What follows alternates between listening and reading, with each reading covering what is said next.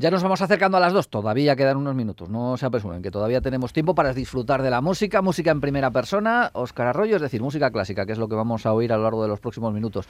Nos lo van a explicar y lo vamos a disfrutar todavía mucho mejor, Óscar, muy buenas. Hola, buenos días. Que es la mejor manera de, de aprender, como nos enseñáis y como nos enseñas cada martes que te pasas por aquí música clásica. Hoy que nos has traído. Bueno, pues hoy música clásica del clasicismo y sí que hablamos con propiedad. Vamos a seguir con, con música de Beethoven. El, el mes anterior eh, comentábamos que vamos a hacer un pequeño recorrido, no por todas, pero sí por unas cuantas de las sinfonías de Beethoven, eh, porque primero porque es una música estupenda por encima de todo y está bien volver a ellas con regularidad. Y segundo, porque se puede recorrer muy bien la vida del, eh, del, compositor a través de sus sinfonías. Entonces vamos a escuchar hoy un poco algunos extractos de la, de la tercera sinfonía que marcó un antes y un después en su producción y que tiene unos tintes muy especiales.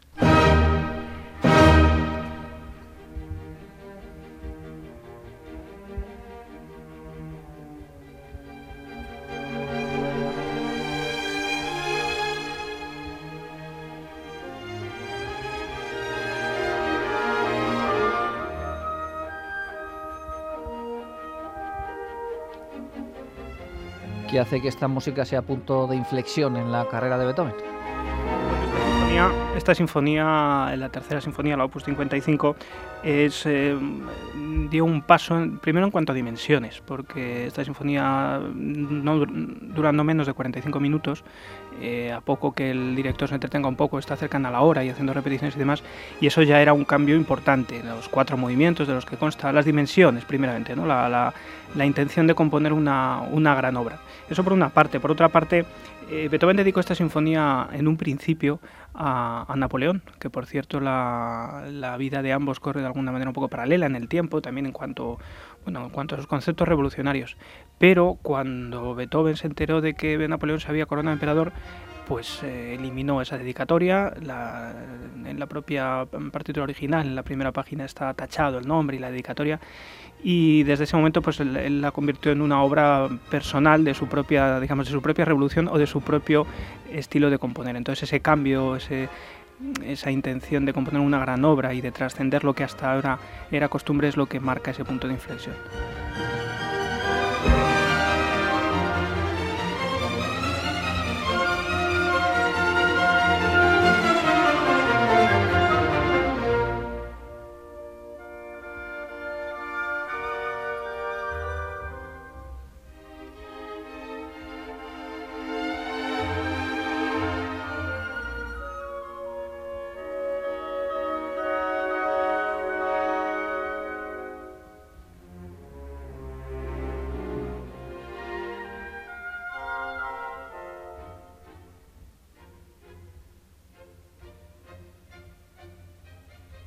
¿Este es el inicio de, la sinfonía? Este es el primer movimiento, el alegro con brío que abre la sinfonía, en mi bemol mayor, una música muy extrovertida, muy enérgica, que se basa además en un, simple arpegio, todo el movimiento.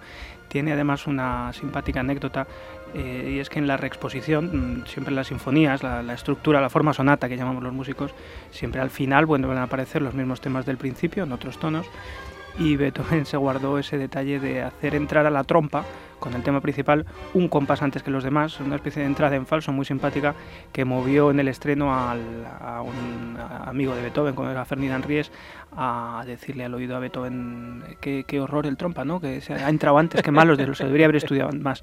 Y Beethoven le miró un poco furibundo porque la idea suya era precisamente esa, ¿no? ese, ese detalle. Pero bueno, anécdotas aparte, lo cierto es que el movimiento es, es una maravilla de constructiva. Pues vamos, si te parece, al, al siguiente. Al segundo sí, movimiento. vamos a escuchar un poco del segundo movimiento. Una marcha fúnebre eh, que además ha servido pues, para, para, muchos fines, incluido funerales de Estado de algún jefe de Estado estadounidense y demás. O sea, bueno, una obra con mucho recorrido y bastante fama.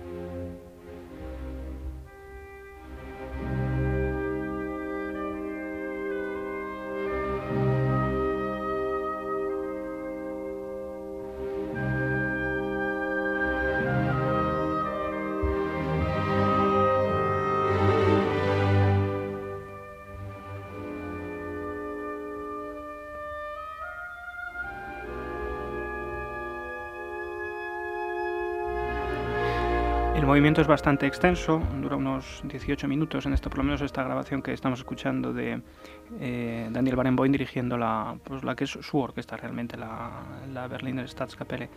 Eh, como digo, es una obra bastante extensa, también en tres partes, con esta primera parte más pues más solemne, más de danza, más de, danza, no, claro, de marcha fúnebre.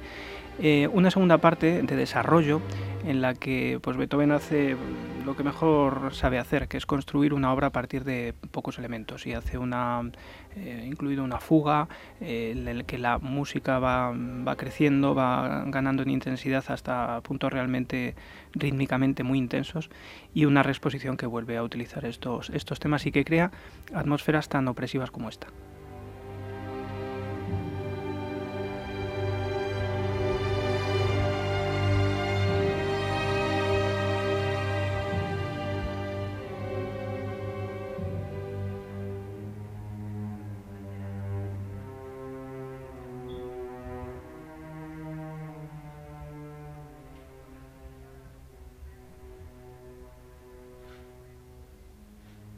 Desde luego no tiene nada que ver con el primer movimiento. ¿eh? Claro, es un cambio muy grande y además este movimiento seguramente es uno de los que hace que la sonata diera ese paso adelante. ¿no?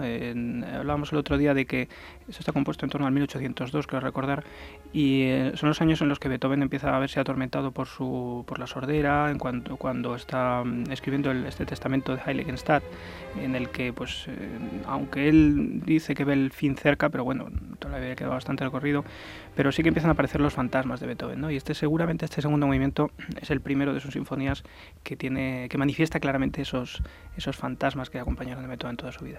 Vamos con el tercer movimiento. El tercer movimiento es un scherzo, allegro vivace, otra vez un cambio radical. Siempre llama la atención cómo una persona como Beethoven era capaz del mayor de los entusiasmos y la más profunda de las tristezas en tan poco tiempo.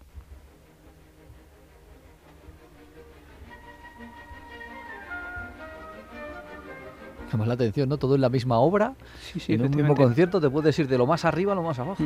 En mi mayor, en el tono del principal de la sinfonía, igual que el primer movimiento, con unos juegos rítmicos muy curiosos, muy cambiantes, unos contrastes dinámicos de forte a piano que vamos a escuchar ahora muy interesantes.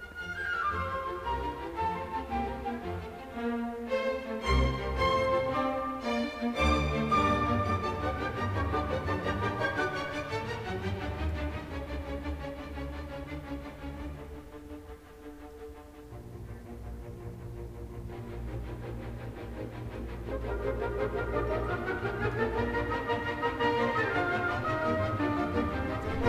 you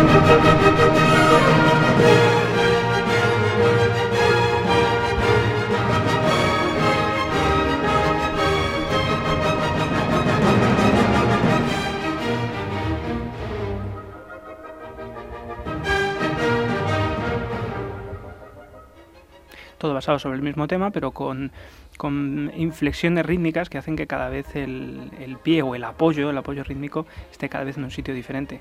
Es una cosa que es eh, muy particular en Beethoven en toda su producción, no solo orquestal, en música para piano, en música de cámara, eh, ese, juego rítmico que siempre te tiene pendiente y que además eh, da mucho trabajo tanto a directores como a los intérpretes, el, el resolver esas cuestiones rítmicas para que el que desde fuera lo, lo escucha lo entienda y el que lo tiene que hacer no se pierda rítmicamente.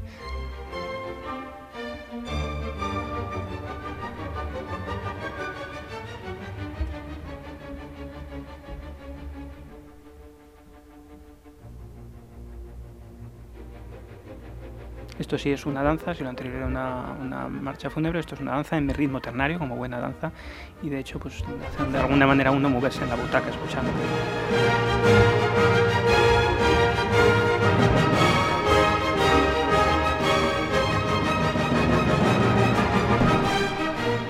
Oye, es habitual, digo desde la total ignorancia, así que pido, empiezo pidiendo disculpas, que eh, en una sinfonía haya estos, estos cambios, como es que esto no tiene nada que ver con el anterior movimiento, se aparecen obras distintas. Depende, depende del compositor, realmente eh, eh, hay obras que son muy homogéneas, de hecho hay obras que se llaman pues obras en las que en las que utilizan elementos de unos de unos movimientos para otros o obras que describen una historia que se llaman programáticas, que tiene un programa detrás. Depende, depende del compositor realmente mm, Beethoven gustaba de esos contrastes, en el clasicismo en general se gustaba de esos contrastes, pero Beethoven que está, eh, está en el paso del clasicismo al romanticismo y que de alguna manera era una persona que quería siempre ir más allá y buscar nuevos caminos, pues efectivamente le servían, le daba muchísimo juego el poder cambiar de una música tan enérgica a una música mucho más reposada. Vamos a escuchar el cuarto, el cuarto movimiento, este arranque que es una, una, una especie de fanfarria que va a dar paso a un tema que vamos a escuchar, un tema muy sencillo y muy curioso.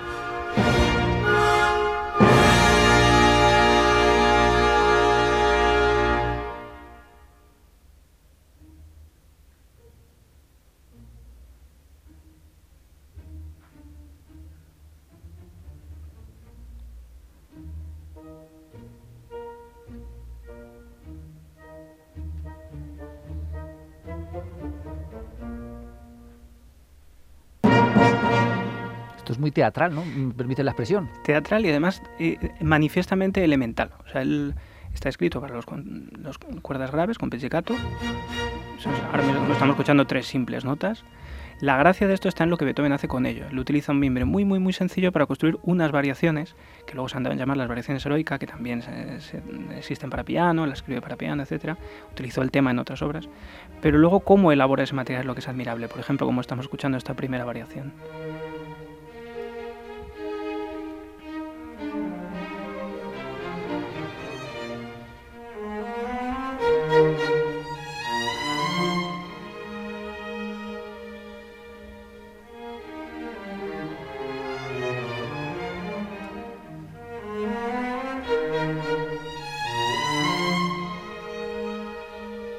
La forma de la variación, que es coger un tema, una melodía lo más sencilla posible para que te dé juego, para poder hacer cosas con ella, venía ya de antes, pero en manos de Beethoven eh, adquirió nuevos, nuevos bríos, porque realmente la capacidad constructiva de él, para tener pocos, pocos materiales, pocas herramientas, como decíamos otras veces aquí, eh, y convertirlo en auténticas obras maestras, seguramente es, es, única en toda la historia de la música.